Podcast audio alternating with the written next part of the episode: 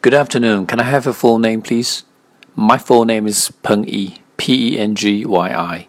Can I have a look at your ID? There you go. Well, in the first part, I'm going to ask you something about yourself. Now let's talk about your hometown. Where did you grow up? I grew up in a small town called Chenzhou, which is located in the southmost part of Hunan province. How long have you been living in it? I've been living in there since I was born, and uh, I lived in that place for 18 years until I went to college. Do you think it's a good place for children to grow up in? There's no doubt about it. I do believe that it's a wonderful place for the kids because there are a lot of natural beauties for them to get relaxed and uh, plenty of entertainment facilities. Um, do you prefer to live in a city or in the countryside? I strongly believe that living in the city is actually better with all the educational facilities and uh, medical services. And for children, living in a city is a great way to broaden the horizons.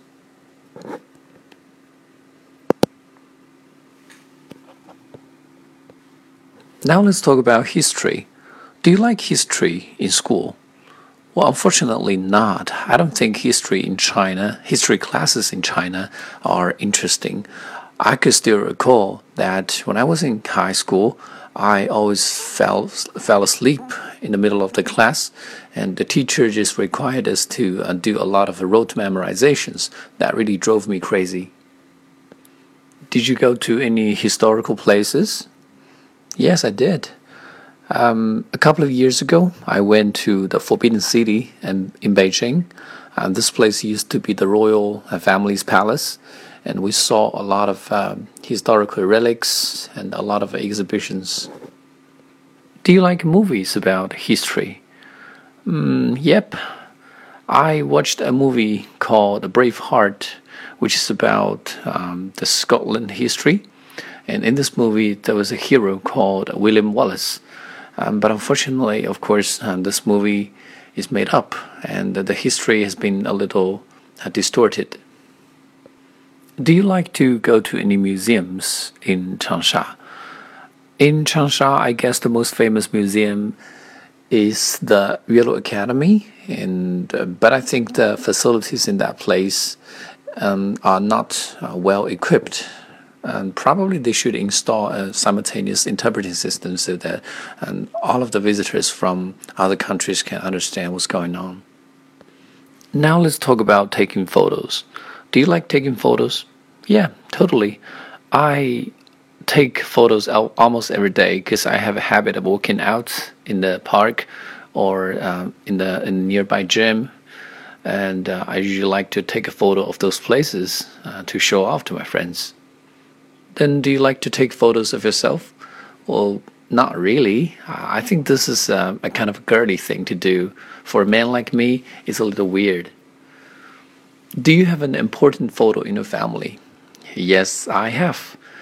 Um, it was actually taken when I was very little. At that time, my grandparents were uh, still alive, and uh, whenever I look at the, look at this photo, I was thinking about the great memories that we had together.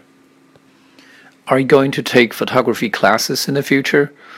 No, I don't think so. And because I, I have already taken some photography classes, I bought a single lens reflection camera back when I was in the college, and I already learned um, some basic skills. Um, but at this moment, I just do not have that much time to uh, further my study in this area. All right, now in the second part, I'm going to give you a topic and you can have one minute for preparation and then you have to speak for one to two minutes. Now i want you to describe a country that you want to visit that but you haven't been to yet. All right um, the country that i'm going to talk about today is the united states. I personally have already been to many countries in this world including australia uk greece and italy um, but really, unfortunately, I haven't been to uh, the United States, which is the superpower of this world. And so I'm making my plan to uh, go to the United States next year. Well, the, ma- the main motivation that drives me uh, to make such a decision is Kobe Bryant's announcement of retirement uh, a couple of days ago. he uh, announced to the to the public that he's gonna uh, retire after this season. So if I don't go to the United States to watch Kobe Bryant playing this game, I will never have any chance again. And um, I've been a Lakers fan since I was very little, and so the first stop uh, to go to the United States for me would be to visit the uh, Staples Center in Los Angeles. And the next stop that I'm gonna go to is Las Vegas. Uh, as you know, uh, gambling is actually illegal in China, and I really want to go to the casinos in Las Vegas to try my luck, and maybe I can hit the jackpot and win millions of dollars back. Then I no longer have to work anymore. And um, and, and another major reason why I would love to um, go to the U.S. is to experience the local culture. As the strongest country in the world, I think there must be something about its society that uh, Chinese people can learn from. And so that is the country that I want to visit. I think next month I'm going to book the ticket. And if I don't do that, uh, the price of uh, Los Angeles will go up like a rocket. And uh, that's the country that I would like to talk about. Okay, in the third part, I'm going to uh, ask you some general questions relating to this issue. Now, first of all, have you met some people from this country? Totally. In, in my um, university, I had a couple of American teachers. They were from New York, and they shared a lot of uh, cultural differences uh, with me and it really triggered my curiosity of visiting this country. Do you think tourism has any effects on the local area? Yes, definitely. It has. It can lead to fundamental changes to the local area, particularly for um, the rural areas of a country. And like uh, there is a city, small city called Guilin, and uh, it used to be a very famous tourist attraction, but in recent years, the environment has been uh, deteriorating mainly because of the tourism. Um, I think uh, it is high time that Chinese stop exploiting uh, the local areas, particularly the um, biological and uh, the, the, the ecological system in China. Has the tourism industry changed in China in recent years? And actually, a lot of changes have taken place. Has the tourism industry changed in China?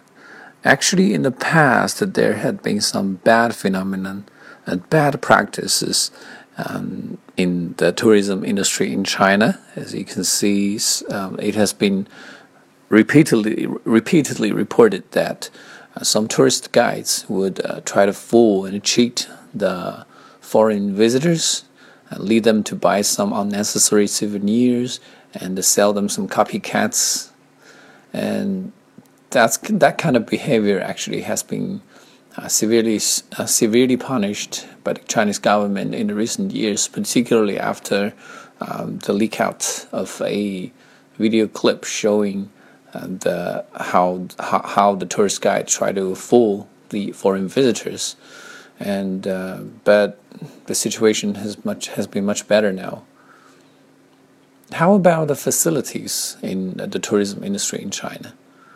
Well, there also has been some great changes about the facilities in China.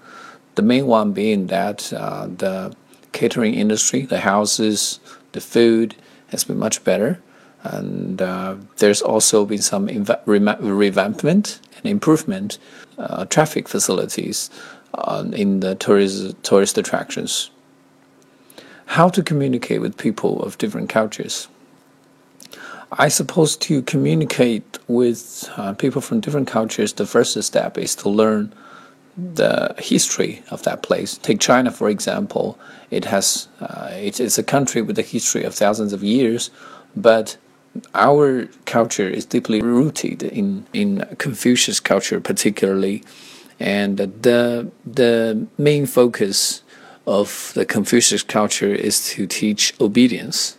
So um, no wonder you can see that many Chinese people are a little bit shy. Um, we were taught to be obedient since we were little kids. And uh, once you understand that, um, it makes uh, makes things much easier for you to understand people from different cultures. I think it's the same way with uh, British people or American people.